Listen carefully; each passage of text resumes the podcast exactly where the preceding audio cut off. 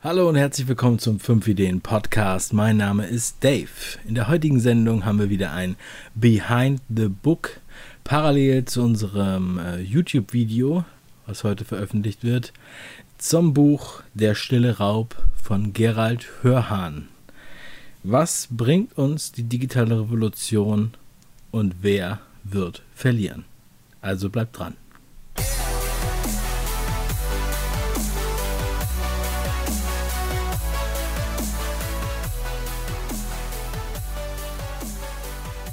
In der heutigen Sendung geht es mal wieder um Gerald Hörhahn.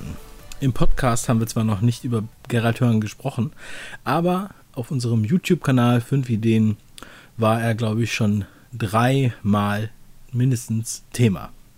Zum einen mit seinem Buch Investment Punk, mit seinem Buch Gegengift und hat dann nochmal ein Video gestiftet, sozusagen zu seiner Sicht der sechs Finanzirrtümer der Mittelschicht.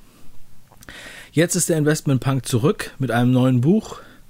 Er ähm, äh, nennt sich jetzt hier auch erstmal nicht mehr Investmentpunk, denn es geht auch ein bisschen in andere Bereiche rein. Und zwar geht es wirklich um die digitale Revolution. Das Schöne an diesem Buch ist, dass man wirklich einen sehr, sehr guten Überblick bekommt. Das kann ich schon mal vorab sagen. Ich habe dieses Buch wirklich verschlungen ich habe es äh, in anderthalb Tagen gelesen. Man würde es wahrscheinlich noch schneller hinbekommen, wenn man mehr Zeit hätte. Aber ich konnte es quasi nicht aus der Hand legen. Die digitale Revolution ist ja in aller Ohren. Zurzeit wird sehr viel darüber geredet oder auch schon seit längerem.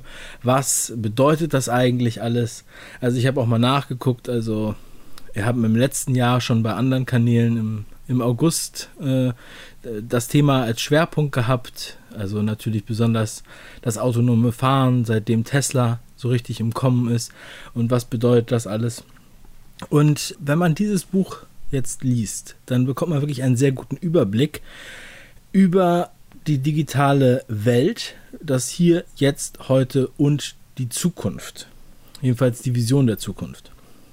Man muss dazu sagen, dass ist auch sehr lustig, weil es eine, eine, auch eine sehr persönliche Geschichte ist. Gerald Hörhahn beschreibt in dem Buch de facto, wie er selbst überhaupt auf die Digitalisierung aufmerksam wurde, wie er sich eingearbeitet hat in diese Welt, was er da erfahren hat. Also ich gebe euch mal kurz die Kurzform. Wir haben es ja schon in in dem Animationsvideo auf 5 Ideen angesprochen, aber es gibt noch so viel mehr zu erzählen. Man muss sich es folgendermaßen vorstellen. Gerald Hörhan war auf einem äh, Seminar bei Anthony Robbins in Florida. Ich glaube, das war 2013. Und da ging es dann halt auch sehr viel um die Digitalisierung. Zu dem Zeitpunkt hat Gerald Hörhan quasi da nichts mit zu tun gehabt. War absolut unbefleckt, kannte ein bisschen Facebook. Und er hat sich dann wirklich ernsthaft damit beschäftigt, weil es ihn so fasziniert hat, dass auf dieser Veranstaltung, auf dem teuren Seminar, sehr viele, wie er sie nennt, Milchgesichter waren, die ja, anscheinend zum Teil mehr Geld hatten als er, die einfach Anfang 20 waren, mit irgendwelchen Internet-Businesses unheimlich viel Geld gemacht hatten, auch sehr viel Ahnung da hatten und die ihn dann um Anlagetipps fragten für dreieinhalb Millionen Dollar. Und solche Geschichten, das hat ihn dann angefixt, sich damit unbedingt zu beschäftigen. Er hat sich daraufhin dann mit, äh, also belesen, mit Experten getroffen, Seminare besucht. Und er schildert dann auch so seine ersten Schritte, wie er in Silicon Valley gekommen ist. Und er war wirklich erschrocken, er hatte einen Kulturschock wie eigentlich äh, da sozusagen das Mindset war der Leute, die dann zum Teil Millionäre waren oder noch reicher, aber trotzdem wirkten wie Studenten und äh, nur Burger aßen und so weiter. Und auch ansonsten nicht viel Wert auf Luxus und so weiter legten. Aber was ihm immer wieder entgegnete, war, sie wollen die Welt verändern. Ja. Und da sind wir schon ja, ziemlich im Punkt. Also jetzt habe ich mit vielen Leuten schon darüber gesprochen. Also ich habe das Buch vor ungefähr einer Woche äh, gelesen ähm, und habe natürlich dann mit vielen Leuten darüber diskutiert, mehr oder weniger. Und es gibt dann die einen, die sagen, oh, digitale Revolution, was für Möglichkeiten, ah, was wird da passieren? Interessant, das muss ich mir unbedingt angucken. Mehrere, ähm, ich habe mehreren Leuten das Buch geschenkt, weil ich, ähm, weil ich dachte, das, das ist wichtig, dass sie das wissen weil es halt auch auf ganz vielen Ebenen ist. Also es geht jetzt, es, wird jetzt, es würde sogar den Podcast sprengen, wenn ich das jetzt alles im Detail sage, aber ich werde jetzt gleich nochmal auf das eine oder andere eingehen. Ich möchte nur noch mal kurz die Vorgeschichte unterbreiten und auch diese, diese Diskussion so ein bisschen mit reinbringen. Ja? Weil das äh, immer wieder kam dann der Punkt, nein, ach, das ist äh, Schwarzmalerei und ähm, kann ich mir nicht vorstellen und mal gucken, wie es wird. Was interessant ist, weil das auch ein Punkt ist, den Gerald Hörhan in seinem Buch sehr oft anspricht.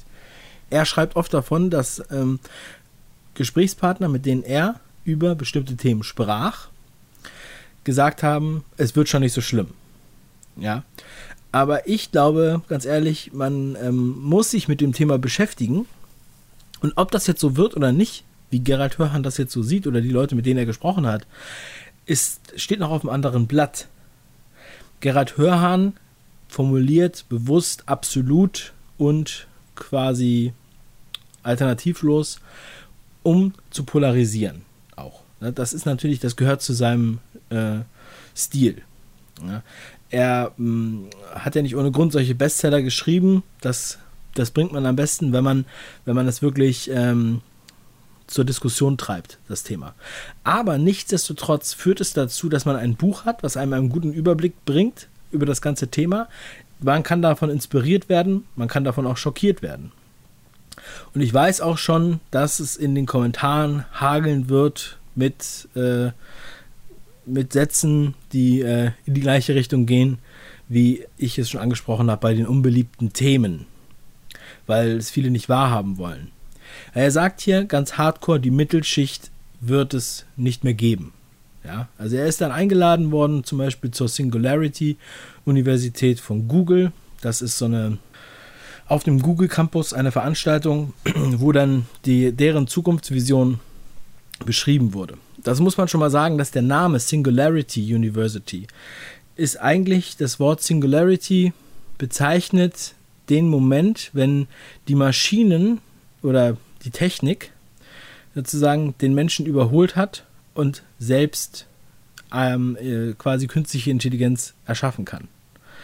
Das wird als Singularity bezeichnet und so heißt halt diese Universität. Und das ist halt im Silicon Valley. Und bei den Veranstaltungen, wo Gerhard Hörner dann eingeladen ist, auch zum Teil in Las Vegas, wird es halt auch sehr absolut formuliert. Das kann natürlich auch damit zusammenhängen, dass Leute da Investoren suchen, aber nichtsdestotrotz ist es so, dass diese Techniken definitiv unser aller Leben früher oder später beeinflussen werden. Wir exerzieren das mal kurz an dem Beispiel des autonomen Fahrens durch. Wir merken, jetzt gibt es die ersten Anfänge mit Elektroautos. Die einzigen, die sich bisher groß durchgesetzt haben, sind Tesla aber die haben es auch ganz geschickt gemacht mit ihrem Luxussegment. Ja, die haben also ein, die, das Elektroauto ins Luxussegment verfrachtet und haben dadurch auch viel mehr ähm, Geld, was sie halt investieren können, um diese ganze Technologie voranzutreiben. Alle anderen Automobilhersteller hängen da deutlich hinterher, beziehungsweise haben, sind auch gar nicht so motiviert, äh, sich da jetzt so voll reinzuhängen. Und ähm, wenn hier nicht zu Lande der Staat mit 4000 Euro Elektroautos subventionieren würde und Hybride mit 2000 Euro, würden die sicherlich noch weniger gekauft. Also sie werden sehr, sehr schlecht gekauft. Man kann, ihn, man kann auch quasi keine gebrauchten Elektroautos kaufen, weil die äh, erstens noch so neu sind und zweitens, weil die fast niemand hat. Wie bei jeder Innovation, die aufkommt, die äh, so revolutionär ist, wie die Sachen, die jetzt damit zusammenhängen, wird es erstmal verdrängt. Es wird erstmal runtergespielt, es wird gesagt, okay, gesagt, es wird nicht so schlimm sein, wir werden irgendwie damit umgehen können oder das kann ich mir nicht vorstellen, das können wir nicht, äh, kann auch keiner zulassen oder irgendwie sowas. So, beim autonomen Fahren, was sehen wir da? Also Mercedes macht große Teststrecken mit autonomen LKWs. Tesla fährt ja schon autonom. Man könnte sogar den Tesla rufen und er würde ausparken. Da hängen die rechtlichen Grundlagen noch hinterher. Bei den Lokomotiven wäre es wahrscheinlich am einfachsten, autonomes Fahren umzusetzen, weil man keinen Individualverkehr hat. Dann ähm, gibt es jetzt sogar autonome Taxen in Singapur eine längere Zeit schon werden die getestet und ähm, da sind jetzt in diesem Z Testzeitraum immer noch Techniker dabei, die halt das überwachen und auch analysieren. Man wird daraus, also wahrscheinlich kann man gar nicht abschätzen, wie schnell oder wie lange es noch dauert, ja, aber dann kann man damit in Serie gehen, sozusagen autonome Taxen. Und Gerald Hörhan schreibt dann auch immer ein paar schöne Anekdoten mit rein. Ja, deine Anekdote, da ist er, glaube ich, in London und auf einmal kommt vor einer Bar, wo er des Nachts äh, an der Straße steht, kommt ein, ich glaube, Ferrari vorbei. Und das ist ein Ferrari-Taxi. Und zwar ist es ein Investmentbanker, der sagt, er hatte den noch aus den guten alten Zeiten, aber Investmentbanking ist jetzt vorbei, deswegen ist er jetzt Taxifahrer.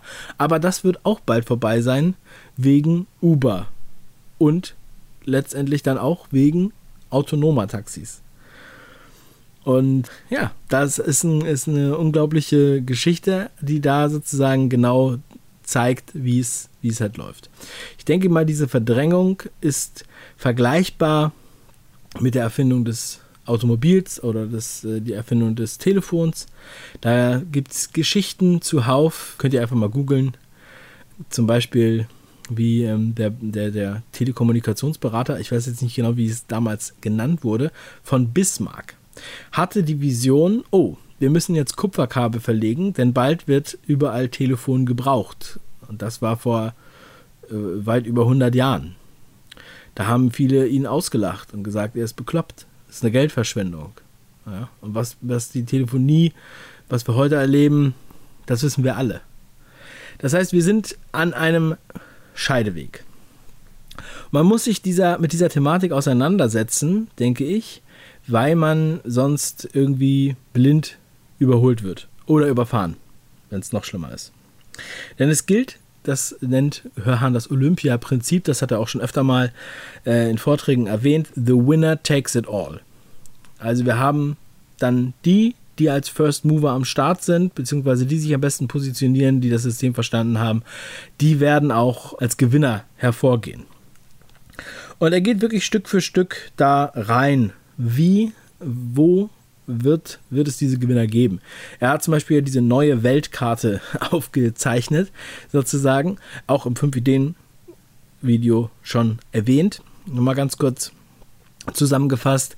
Hörhahn geht davon aus, dass sozusagen die Standorte um die Elite-Universitäten, äh, Universitäten, wo der, ähm, die, das Know-how einfach sitzt, aus der Uni heraus schon gegründet wird, so wie es in Stanford war, um Stanford herum, Silicon Valley, die ganzen großen Player. Und er denkt, das ist wahrscheinlich das Modell, wie es jetzt weitergehen wird. Und in Oxford und in Cambridge in äh, England ist man sich auch quasi schon einig. Das ist nur noch eine Frage der Zeit, dass die äh, das Silicon Valley überholen, laut diesem Buch. Unheimlich spannend, finde ich. Ich muss noch mal ganz kurz zurückrudern. Ich hatte ja gerade noch gesagt, durchexerzieren bei den, äh, beim autonomen Fahren. Jetzt bin ich da noch mal kurz von abgekommen.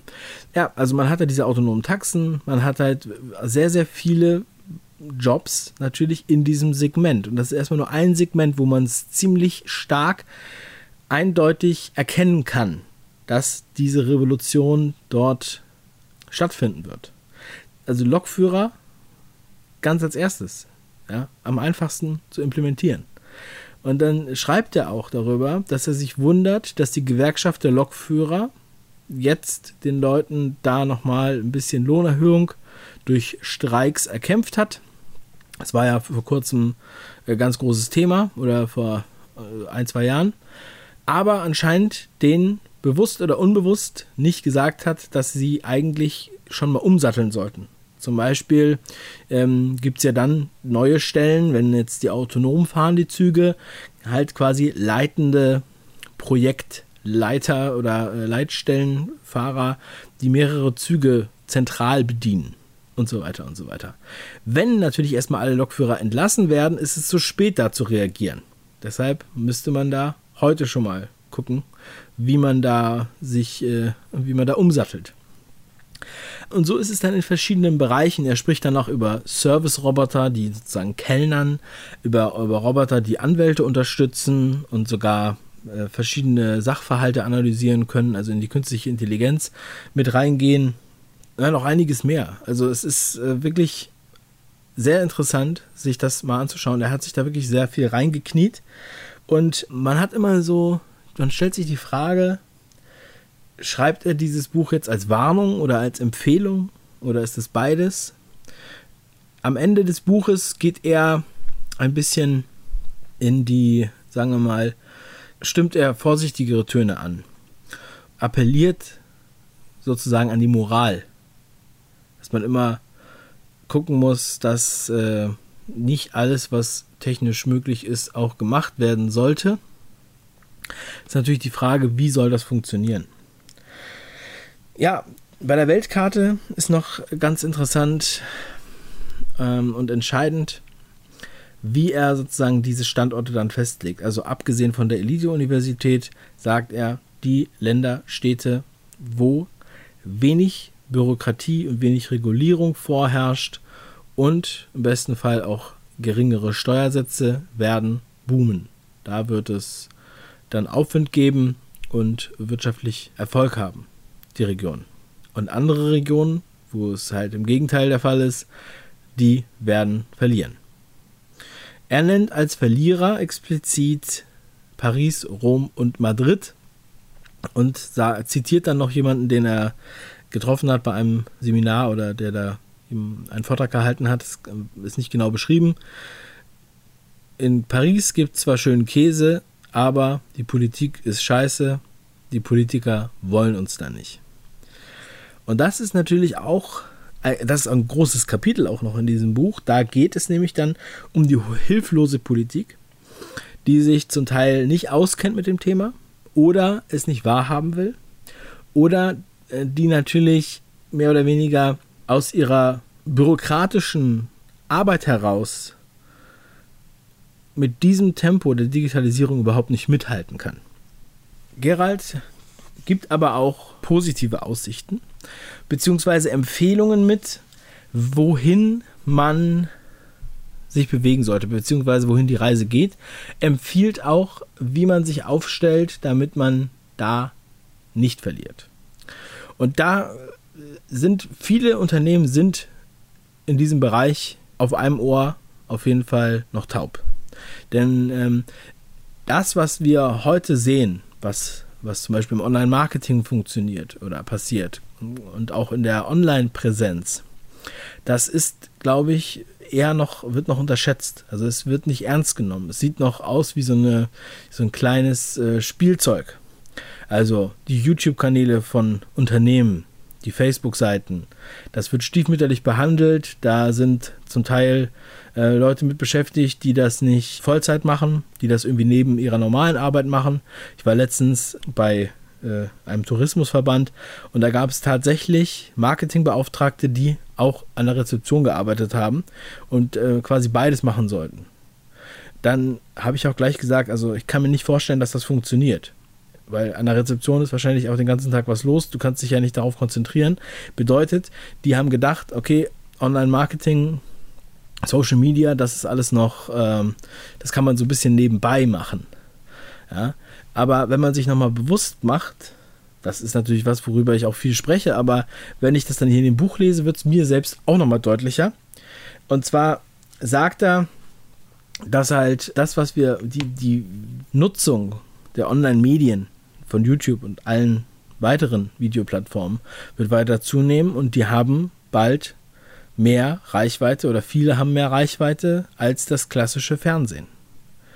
Ja, und die, die da schon am Start sind, die schon wissen, wie der Hase läuft und die schon eine Präsenz haben, die sind natürlich deutlich im Vorteil gegenüber deren, der, gegenüber denen, die jetzt äh, erst auf den Zug aufspringen, sozusagen, wenn das dann schon alle machen, weil die dann auch untergehen. Das ist so ähnlich wie mit den Lokführern, die dann erst anfangen, wenn alle Lokführer anfangen wollen, irgendwas anderes zu machen. Und das wird nochmal, ja, positiv formuliert, sehr, sehr spannend. Und ähm, bei den Berufen, da gibt es äh, ja ziemlich interessante, genaue Felder auf, wo, wo man sich orientieren sollte, damit man halt beruflich in der Zukunft auch noch was zu tun hat. Und da hat man dann zum einen also die klassischen Felder, Medizin und Recht, Psychologie zum Beispiel, aber alles in Verbindung mit Informatik. Natürlich Programmierer, Software wird gebraucht, Virtual Reality, Augmented Reality. Und er sagt sogar, Programmierer und gute Programmierer wird man später schwerer finden als Geldgeber. Ja, und da denkt man dann schon so manchmal drüber nach, ach, schade, dass ich kein Programmierer bin. Ich muss sagen, dass ich auch Programmieren gelernt habe, ein Stück weit in der Uni, aber ähm, nicht, dass ich das ähm, wirklich jemals wirklich richtig verfolgt habe. Aber ich finde es, ich habe wirklich Hochachtung vor den Leuten, die sich damit intensiv auseinandersetzen. Ich werde da auch nochmal den, den einen oder anderen zu, zum Gespräch bitten die halt auch diese digitale Revolution, die jetzt hier heute 2017 von Gerald Hörhahn nochmal aufgezeichnet wird, zum Teil schon vor zehn Jahren oder noch länger erkannt haben, beziehungsweise die Vision hatten, die immer verlacht wurden. Ne? Aber diese Sachen kommen halt. Und man muss sich zwangsläufig damit auseinandersetzen, denn die Konkurrenz wird sich damit auseinandersetzen. Und spätestens dann ist man gezwungen, das zu tun. Das einfaches Beispiel, oft genannt. Aber es ist einfach simpel. Die Hotels, die früher gesagt haben, wir brauchen keine Internetseite, denn die äh, Kunden kommen, rufen sowieso alle an und bestellen per Telefon. Ja, die haben heute auch alle eine Internetseite. Und jetzt hängen sie am Rockzipfel von Expedia und Booking und Hotel.com und so weiter und heulen aber noch rum, weil jetzt gibt es auch noch Airbnb.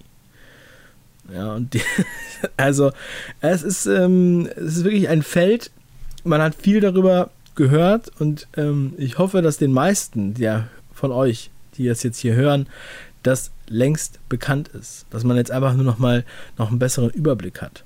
Und vielleicht noch mal so ein bisschen mh, hm, die Prise die Prise in den Hintern bekommen hat, dass man sagt, okay, jetzt stehe ich wirklich mal auf, jetzt mache ich da mal was oder jetzt gucke ich mir das mal noch mal ein bisschen genauer an. Man muss halt auch so sehen, es gibt zu dem Thema natürlich weitaus ausführlichere Bücher. Das Buch ist gut zum Einstieg, leicht zu lesen und es verschafft einen guten Überblick. Und dann gibt es Bücher, die sind richtige Schinken zu einzelnen Themen. Ich beschäftige mich auch gerne mit solchen Themen, zum Beispiel IoT. Ich bin aber ein absoluter Laie. Und wenn ich mir die Bücher angucke, dann muss ich sagen, dass ich die Hälfte davon fast nicht verstehe. Aber man muss meiner Meinung nach einfach davon gehört haben. Und auch der Punkt mit, dem, mit der Virtual Reality und Argumented Reality, das sind Felder, die ich mir in meinem Bereich nicht erlauben kann, nicht zu kennen. Und ich meine jetzt nicht nur, dass ich davon gehört habe und einen Wikipedia-Artikel gelesen habe, sondern wirklich reingehen, gucken, wie funktioniert das Ganze. Was kann man da noch machen? Denn ein großer Punkt von den äh, äh, Jobs der Zukunft neben Analysten, die auch ganz, ganz wichtig sind, an alle meine Google Analytics-Freunde, ihr werdet nochmal ganz groß. Ich hoffe, ihr vergesst mich nicht. und ähm, ich weiß, dass Sie das jetzt hier hören. Wird auf jeden Fall natürlich auch Marketing und genauso Bewegtbildkonzepte und so weiter in diesen neuen Medien weiter fortwährend bestehen. Und da gibt es dann ganz neue Ansätze. Deshalb muss man sich einfach heute schon mal damit beschäftigen. Unterm Strich kann ich nur sagen, guckt euch das Buch an. Auch wenn wir jetzt hier schon viel drüber gesprochen haben, es ersetzt nicht das eigene Lesen.